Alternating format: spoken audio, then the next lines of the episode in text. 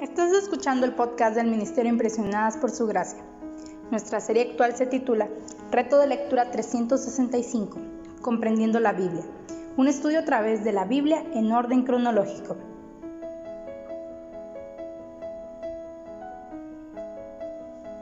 El reto de hoy es leer Números capítulo 1 y capítulo 2, por lo que te animo a que puedas abrir tu Biblia y nos acompañes en este episodio a estudiar la Biblia.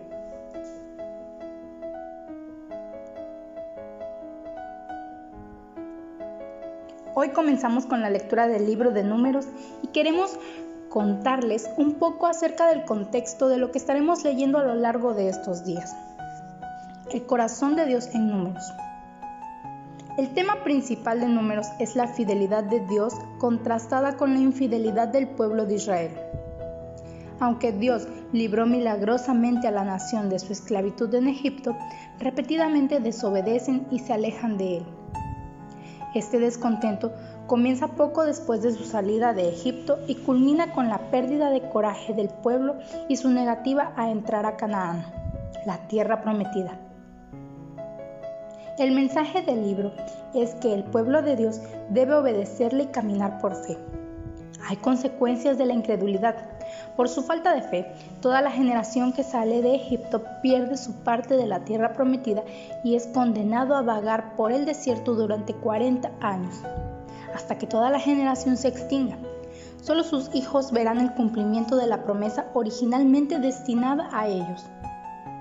Así que, en tus notas de hoy te quiero animar a que escribas números en letras grandes y debajo escribas Dios nos llama a la fe y la obediencia.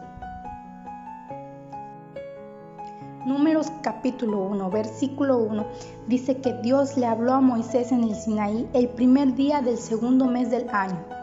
Así que solo un mes separa el final del Éxodo desde el comienzo de Números con las instrucciones del Levítico en el medio. Dios ha sacado a los israelitas de Egipto después de mostrar su poder milagroso sobre la naturaleza y superioridad sobre el faraón, los egipcios y sus dioses. Ha sido fiel a su promesa, pero ¿ellos le serán fieles? Descubramos al respecto lo que vamos a ver y continuemos reflexionando día con día lo que la Biblia nos revela.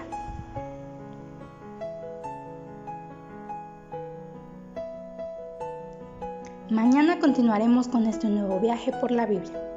Nuestra oración es que el amor de ustedes abunde aún más y más en ciencia y en todo conocimiento, para que aprueben lo mejor, a fin de que sean sinceros e irreprensibles para el día de Cristo, llenos de los frutos de justicia que vienen por medio de Jesucristo, para gloria y alabanza de Dios.